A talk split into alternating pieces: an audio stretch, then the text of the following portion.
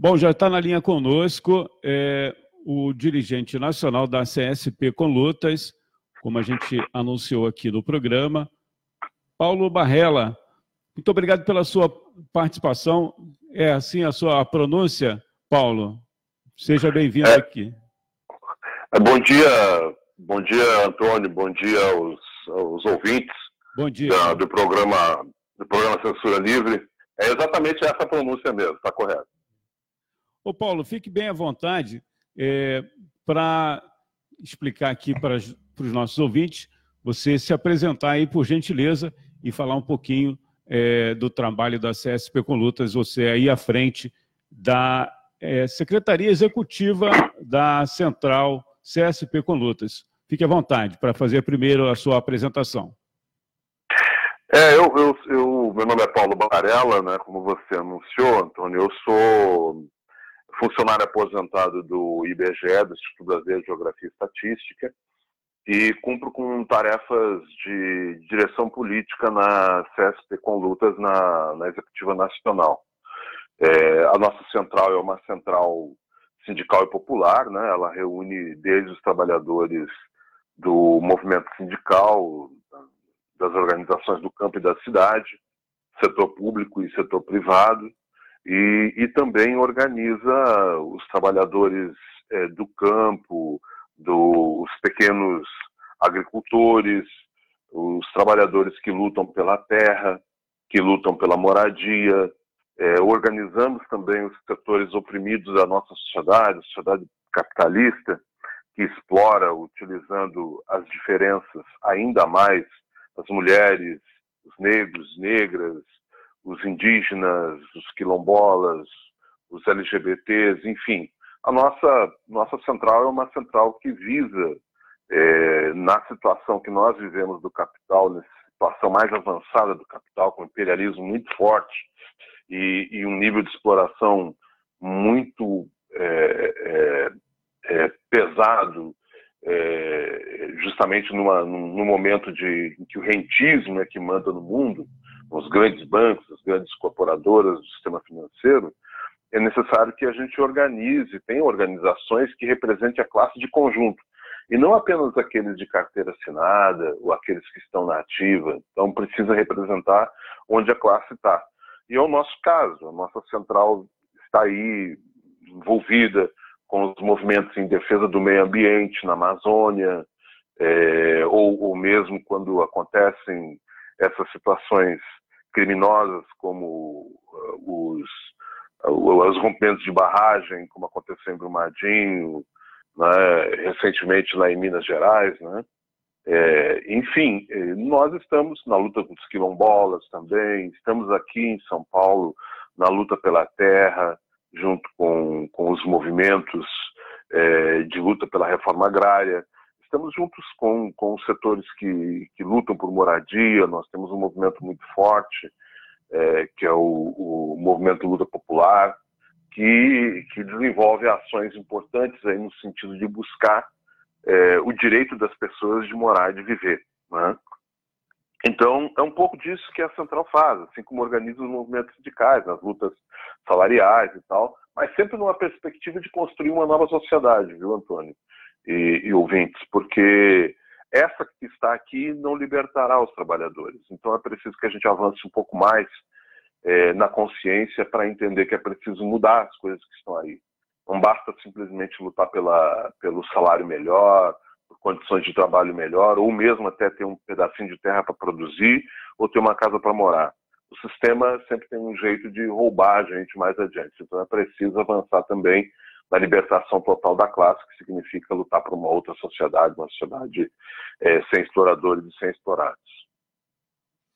O Paulo, é, antes de entrarmos aí no tema central, né, a gente acompanhou aí a sua participação através de um, de um vídeo que você fala aí do resultado da reunião de segunda-feira, lá no DIEESE, das representações das centrais sindicais, e antes de entrarmos nesse tema, eu queria que você, se fosse possível, fazer ah, um balanço né, de o que, que representou 2019 para a classe trabalhadora principalmente é, levando, levando em consideração aí a reforma da Previdência, que foi um duro ataque à, à nossa classe. Por favor, Paulo. Bom, é, o ano de 2019 foi marcado pela ascensão de um governo de ultradireita no nosso país, que é o governo de Jair Bolsonaro, que governa com um setor é, muito forte das Forças Armadas. Né? É, até o seu vice é um general, né? É o general Mourão. E, e trouxe para a equipe econômica um segmento da economia, do, dos economistas, que é o Paulo Guedes, que era parte dos Chicago Boys lá de, do, do, dos anos 80, dos anos 70, 80, que aplicaram um projeto ultraliberal no Chile, né? inicia o projeto neoliberal lá no Chile é, com uma superexploração da classe trabalhadora, com a venda de tudo, todas as empresas estatais, com a entrega da saúde, da educação para iniciativa para setores privados, com uma, uma estrutura draconiana em relação à aposentadoria, né, é, onde também todo o segmento é privado, é com os fundos de pensão, etc. Esse segmento que vem dirigir hoje o Brasil. Por um lado, a mão de ferro de Bolsonaro é, e apoio das Forças Armadas, aí, pelo menos segmentos das Forças Armadas, não diria toda a Força Armada, mas e, e, um, e, um, um ideólogo super neoliberal no, no terreno econômico, da economia. E eles vêm aplicar no Brasil um projeto que a burguesia brasileira tem acordo. É preciso que a gente diga isso. Apesar dos arroubos é, antidemocráticos, autoritários de Bolsonaro, o fato é que ele está aplicando um plano forte no terreno de ajustes fiscais que interessa a toda a burguesia, inclusive a própria Rede Globo, que mesmo que, que tenha críticas, enfim, né, é, no geral apoia as medidas, né, as medidas mais fortes, como por exemplo essa da reforma da Previdência. Há muitos anos, é, a burguesia nacional, os grandes empresários e tal, os conglomerados econômicos, queriam fazer uma reforma nesse nível na Previdência brasileira, né? que é levar quase que, quase que é, é, a, a, a, não ter condição de, da maioria dos trabalhadores se aposentar. Vão ser poucos os que vão se aposentar com essas medidas da forma como elas foram aprovadas. Mas isso era, uma, era um, Passamos por várias reformas da Previdência desde 88. É, em 95 foi o, o, o, Fernando Henrique Cardoso, aliás, desculpe, em 98, o Fernando Henrique Cardoso fez uma, uma reforma forte. Depois, em 2013, 2003, o Lula fez uma outra reforma. E agora, a terceira reforma, que é essa do Bolsonaro, que é mais draconiana que as outras todas, mais perversas. Então foi um ano para contabilizar uma derrota bastante significativa da classe, é, no terreno econômico, digamos assim. Né? Além de não termos avançados do ponto de vista das questões salariais. É, mas a classe reagiu muito a, a, a essas ações. Houve muitas lutas durante o ano, sobretudo no setor da educação. Mas nós tivemos greves importantes em vários outros segmentos e tivemos também uma greve geral em 14 de junho, que apesar de não ter sido uma greve com a amplitude que foi a de 2017, de abril de 2017, é, foi uma greve bastante importante causou um prejuízo para os setores econômicos, que é o que eles mais se preocupam, né? nos processos de lutas da, da classe trabalhadora, né? que prejuízo podem ter. É, então, havia toda uma discussão no início do ano passado é, de vários segmentos da esquerda, e alguns dizendo até que iam procurar uma, uma rota de fuga, porque o país ia viver um processo de fascismo, etc. Nós temos uma caracterização de que houve, de fato, um processo mais duro no, do governo, né? É, com uma postura extremamente autoritária, preconceituosa, homofóbica, machista, né? É, em, em, alguns aspectos genocida em relação aos indígenas e, e quilombolas e também é, uma, uma postura de destruição do meio ambiente para favorecer os madeireiros do, do Amazonas, etc. É, mas não foi uma política que desenvolveu de fato o fascismo no nosso país, porque fascismo significa você ter uma organização política com expressão de massas fascistas que atuam, inclusive, como bandas para atacar os sindicatos, as organizações da classe, cotidianamente tal. A gente tem exemplo disso no, no, na Grécia, com o, agrupamento que tem um peso bastante importante na sociedade, que é o Aurora Dourada, né? e tem a, o, o, partido dos Le Pen na, na França também. Né? E que aí tem ações mesmo que são muito mais digamos assim, carniceiras né, do que já aconteceu aqui, embora aqui tenha desenvolvido também ataques bastante violentos aí a esses setores mais oprimidos.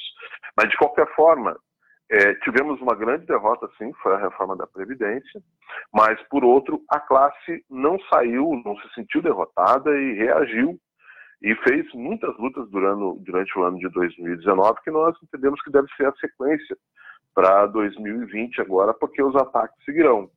É, o que nos, digamos, nesse momento, o Antônio nos, nos, nos preocupa e que é preciso fazer um, uma, um balanço bastante crítico, é a atuação das centrais sindicais. Nós é, tivemos muita dificuldade de construir ações conjuntas de luta efetiva nas ruas para derrotar o governo Bolsonaro. É, nós fizemos a greve geral de, 2000, de, de, de junho mas foi uma greve que poderia ter sido muito maior se a dedicação das centrais a construí-la fosse bem maior também. E depois há toda uma política de setores importantes da esquerda, que aí envolve PT, PCdoB e outros segmentos, na, na busca de uma saída alternativa apenas para 2022, né, eleição presidencial. Nós achamos que a derrota de Bolsonaro não pode ser, ser esperar para que ela aconteça apenas em 2022 num processo eleitoral, até porque não derrota a burguesia. Então a derrota tem que ser desenvolvida nas ruas, nas lutas, nos processos de mobilização, nos protestos, nas greves gerais, nas ações das categorias e dos movimentos sociais. É dessa forma que nós entendemos que tem que ser derrotado. E para isso, as centrais sindicais, as organizações sindicais representativas da classe tem que se unificar no sentido de construir uma frente única para lutar muito forte para derrotar Bolsonaro e seus, e seus projetos econômicos. Só dessa forma é possível, de fato, a gente partir para um patamar superior do ponto de vista da luta de classes. Então, não podemos seguir a linha de esperar 2022 ou seguir a linha da negociação dentro do Congresso Nacional, porque o Congresso Nacional é super conservador está a serviço dos interesses dos grandes conglomerados econômicos. Então, essa saída não é o que resolve. A, a, a negociação, o sentar na mesa, tudo isso é, é, é, positivo. Mas, antes de mais nada, ele precisa estar apoiado num processo é, pujante de lutas, de mobilização, de disposição da classe. A nossa classe votou inicialmente no Bolsonaro, tanto é que, para que ele pudesse ter sido eleito, os trabalhadores teriam que ter votado. Nós somos a grande maioria do povo brasileiro. No entanto, é, a ampla maioria também já rompeu com ele. Já rompeu, e tanto que os índices de pesquisas apontam nesse sentido. Né? A maioria dos trabalhadores daquele segmento que apoiaram com ele já romperam. E existe, sim, um segmento duro, que é para quem, inclusive, ele faz essas políticas de arroubos antidemocráticos aí, é, que segue firme apoiando, que apoia cegamente. Mas isso, em, em qualquer segmento, existe. Então, para nós, o que importa agora nesse processo é a unificação dos processos todos, das organizações, sejam elas sindicais, sejam elas políticas da esquerda, no sentido de construir uma frente única para lutar em defesa dos direitos dos trabalhadores, contra a política de Bolsonaro, em defesa das liberdades democráticas, que com frequência são, são, são ameaçadas por esse governo é, de, de, de ultradireita, e, e em processos na luta, na, nas ruas, passando das ruas, das praças, dos órgãos públicos, das escolas, das fábricas, das refinarias. É preciso construir uma greve geral. Nós temos que rumar para uma nova greve geral, a exemplo do que desenvolvem os companheiros, nossos companheiros trabalhadores da França, a exemplo do que é a Revolução Chilena, a exemplo do que foi a mobilização realizada pelos colombianos também recentemente, é, pelos equatorianos, pelos bolivianos, enfim, é, são exemplos que é, nos trazem esperança aqui no Brasil de que essa onda de grandes processos de luta também cheguem até aqui. Mas para isso, que eles sejam vitoriosos, nós temos que ter unidade para lutar e organizar os trabalhadores por baixo para derrotar o governo do Bolsonaro e sua política ultra neoliberal. Ô Paulo, é, pedindo licença aqui para registrar as pessoas que estão acompanhando através da nossa página, que estão fazendo uma transmissão especial aí, a jornalista Deise Alvarenga, o José Labre, lá de Araruama, na região dos Lagos, aqui em São Gonçalo, Ernestina Silva, o Gilson Gustavo, Cláudio Marçal, que é músico, Everaldo de Siqueira, é, e também é, tem mais o Cid Reis também. Você, de uma certa forma, já respondeu aqui a pergunta do seu xará, Paulo de Aquino, ele pergunta aqui, antes de dar um bom dia, o que fazer se as principais forças de esquerda estão sonhando com 2022 e queria que você incorporasse também, já iniciando aí a fala sobre essa reunião importante que aconteceu no DIEESE esta semana para discutir aí uma pauta de lutas para 2020. Por favor, Paulo. Ah, um abraço aí aos jornalistas que estão acompanhando né, esse, esse, essa conversa que a gente está desenvolvendo com vocês. E também meu abraço especial ao Paulo aí que fez a pergunta. Então, Paulo, é exatamente isso né, que eu estava falando. É preciso sair do calendário eleitoral é, das eleições burguesas, eleições que são controladas por aqueles que detêm o poder e que, portanto, têm a garantia que sempre vão ganhar, podem até perder é, é, é, esporadicamente ou pontualmente é, numa determinada eleição, mas pode perder a presidência, mas ganha a Câmara, ganha o Senado, controla os estados, controla os municípios. Esse é um sistema voltado para aqueles que dominam. Portanto, nós não vamos fazer nenhuma transformação social por esse sistema. Quero é, registrar, com risco de ser bastante criticado, mas que esse tipo de processo nos levou a um governo do Partido dos Trabalhadores durante 13 anos e que não resolveu o problema da classe, ao contrário, foi uma conciliação de classes é, desenvolvida durante esses anos todos aqui no Brasil e que trouxe como resultado apenas mais enriquecimento de banqueiros, é, do agronegócio dos grandes empresários, que depois todos se voltaram contra o próprio, esse próprio governo quando a economia já não desenvolvia em função da crise econômica mundial. O Brasil é um país dependente economicamente, então quando tem uma crise mundial, ela de forma bastante profunda atinge a nossa economia também aqui no Brasil. E isso aconteceu a partir de 2010, mais profundamente no Brasil, e levou inclusive ao ao impeachment da Dilma aí, porque a burguesia não se sentia à vontade com as políticas que eram aplicadas, e porque também Dilma, porque tinha perdido é, um apoio popular bastante significativo, abriu os espaços para o impeachment, para a sua saída do poder. Mas são, digamos assim, é, é, são medidas que a burguesia adota sempre que lhes interessa. Né? E a vira-casaca é fácil para a burguesia. Está apoiando o governo hoje, apoia outro amanhã, porque o que importa é seu interesse no lucro, é, no seu crescimento, no seu, na, no, no, seu patrimônio. Né? E, e, explorar a classe trabalhadora é parte disso. Né? Então, nós, é, fazendo esse prólogo, sei que muita gente não tem acordo com isso, mas nós entendemos que essa desilusão que as massas tiveram durante esses governos é que propiciaram o desenvolvimento de uma criatura nesse terreno é, de direita como é Bolsonaro. Permitiu isso. Tanto que no ABC Paulista, para você ter um exemplo, é, é, o berço do novo sindicalismo, onde Lula nasceu e tudo mais, lá nasceu politicamente, né? É, os, os, trabalhadores votaram 75% em Bolsonaro. Isso é uma prova da desilusão das massas que outrora eram apoiadoras do PT. E por que, que isso acontece? Isso acontece porque não atendeu, não avançou para uma transformação social. E, ao contrário, seguiu na mesma batalha, fazendo planos econômicos favoráveis aos governos, embora é, desse uma, uma um, digamos assim, uma medidazinha favorável aos trabalhadores ali, outra medidazinha uh, acolá, mas que, na verdade, são migalhas que caem da mesa farta da burguesia. Porque o governo, os governos do PT governaram por um interesse maior da burguesia e originou o Bolsonaro. Então nós achamos que não deve ser repetido o mesmo erro. O que se trata nesse momento é de derrotar o Bolsonaro, derrotar seus, suas, seus projetos econômicos e derrotar também a burguesia que o apoia. Não precisamos avançar para um outro processo. A saída eleitoral não é que nos resolve.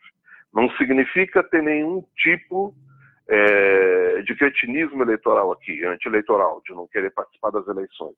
Uma coisa é participar das eleições, outra coisa é ver as eleições como a saída estratégica para a transformação da sociedade. Essa não é a saída estratégica para a transformação da sociedade.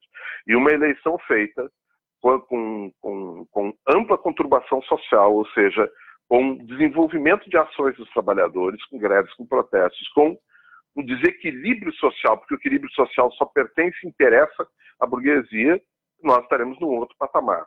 Então, é, é, é isso, Paulo, é preciso unificar as nossas ações numa frente única para lutar e desenvolver essas ações agora, e não esperar a eleição, não esperar, ou seja eleição municipal esse ano, seja eleição presidencial dos estados é, no ano de 2020. A saída é arregaçando as mangas, organizando a classe, indo para a rua e derrotando na prática, num processo de luta forte, a burguesia. E é isso, esse é o nosso chamado a todas as centrais. E foi por isso que ontem, e é por isso que a gente tem participado fora das, das centrais, tentando ter lá é, pelo menos uma voz que tenha uma, um, uma, uma visão mais radical do processo de organização da classe.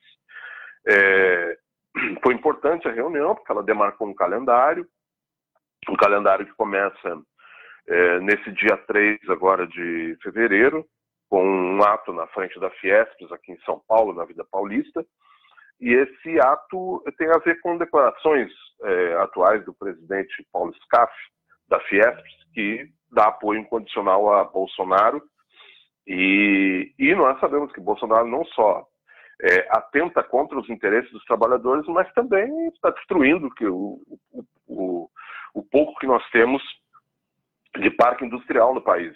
É, e por mais que nós é, busquemos uma nova sociedade, não é nosso interesse destruir a, a, as indústrias, né? Nós queremos ter essas indústrias, nós queremos é controlá-las. Então, o ato vai no sentido de defender o salário, o emprego, é, as liberdades democráticas e também contra a desnacionalização da indústria que está acontecendo em larga escala, destruição que vem acontecendo é, no Brasil. Por exemplo, a venda da, da Embraer para a Boeing. Né? Ainda que nós saibamos que a Embraer tinha sido privatizada, está na mão dos empresários, ela agora deixa de ser sequer nacional e passa a se transformar numa empresa internacional norte-americana, como é o caso da Boeing, e que vai desenvolver sua tecnologia voltada ao interesse dos Estados Unidos.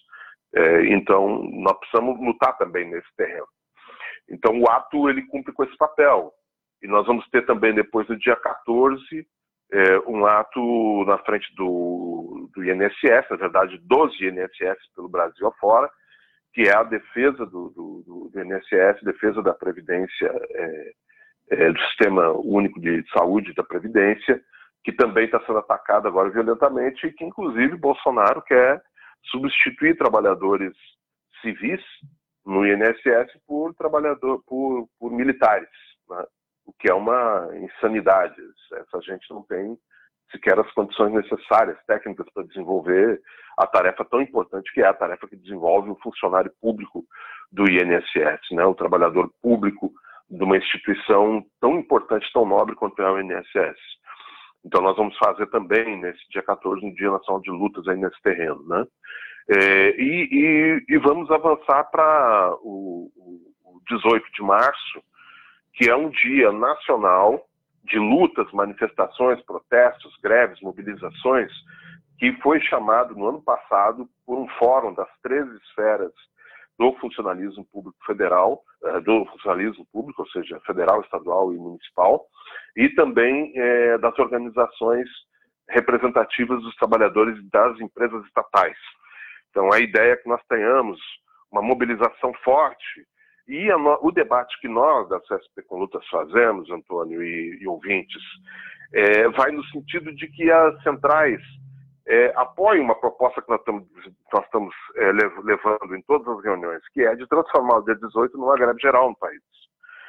Porque não, é só os, não são só os servidores públicos ou os trabalhadores estatais que estão tremendamente estão sendo tremendamente atacados pelo governo Bolsonaro, mas é o conjunto da classe trabalhadora no nosso país, sejam elas da cidade ou do campo, sejam elas que segmento seja. Então, é necessário que as centrais caiam, é, digamos assim, na, na, na, realidade, entendam esse processo que está acontecendo e aproveitar esse movimento desses segmentos e estender isso para um processo generalizado de greve no país, ou seja, uma greve geral.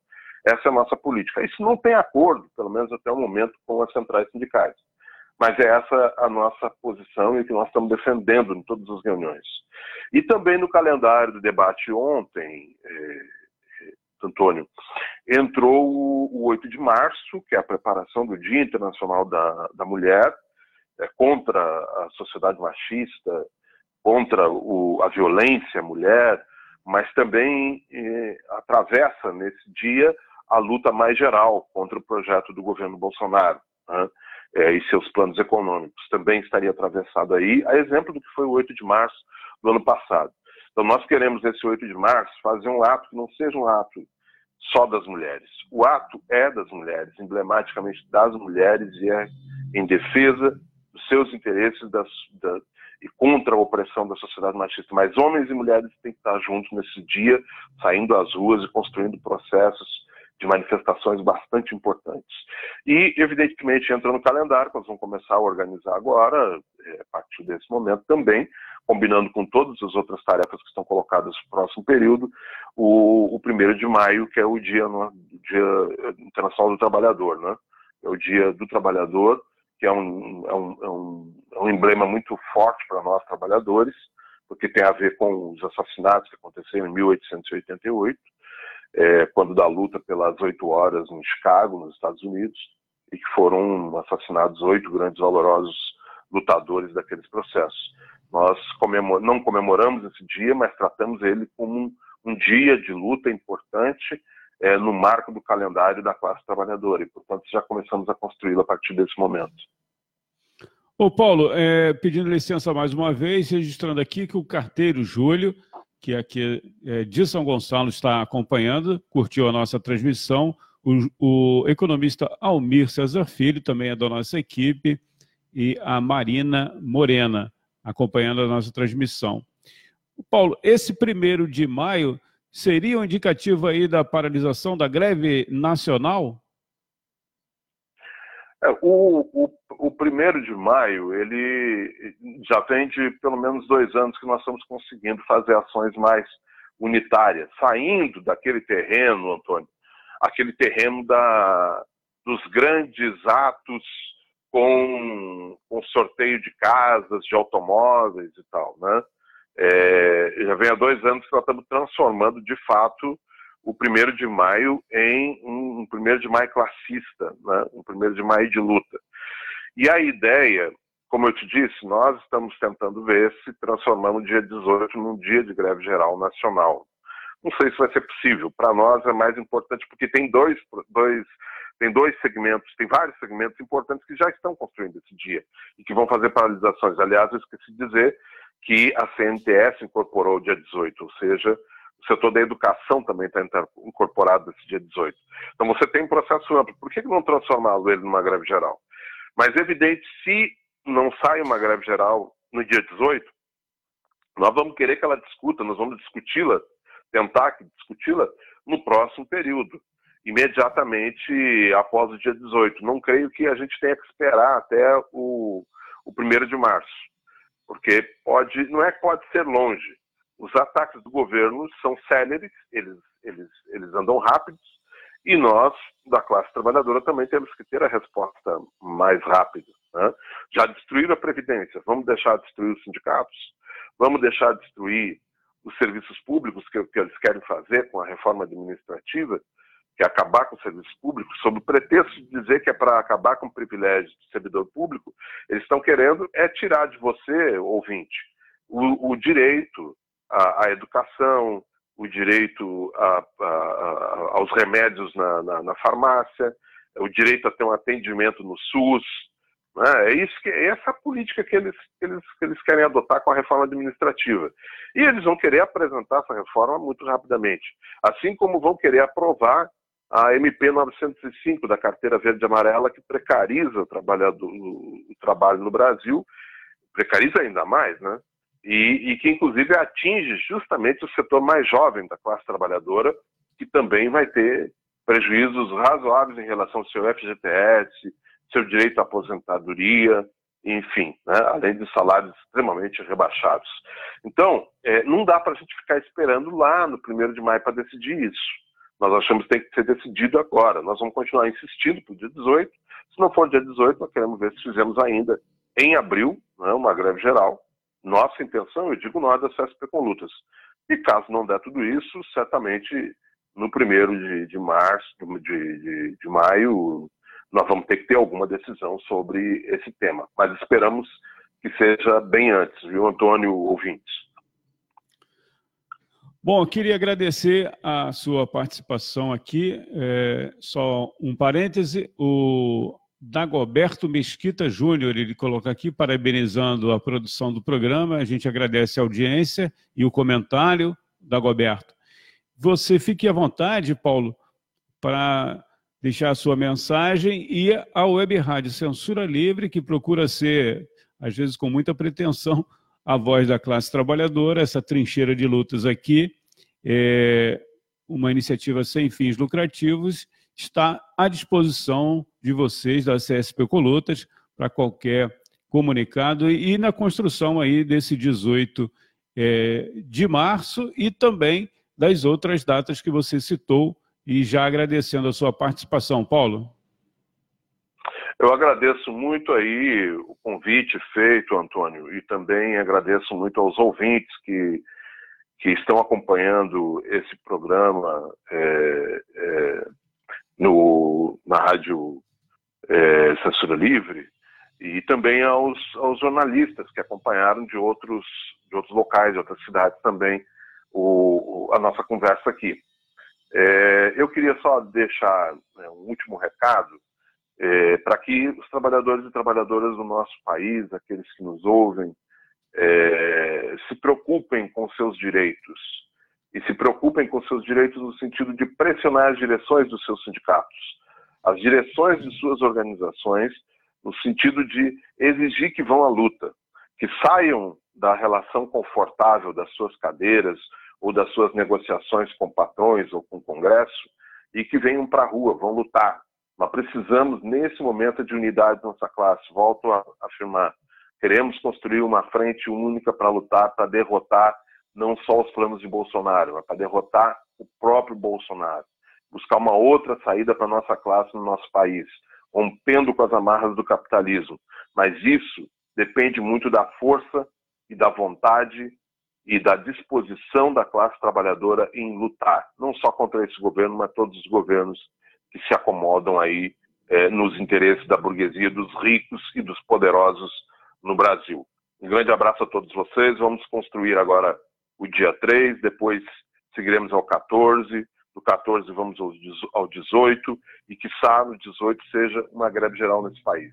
Depende muito da nossa disposição, depende muito da nossa é, luta e depende muito da unidade do conjunto da nossa classe. Um abraço a todos e todas e muito obrigado pela pelo convite feito à CSP com Lutas, que está à disposição de todos vocês, especialmente de você aí, Antônio, e o seu programa.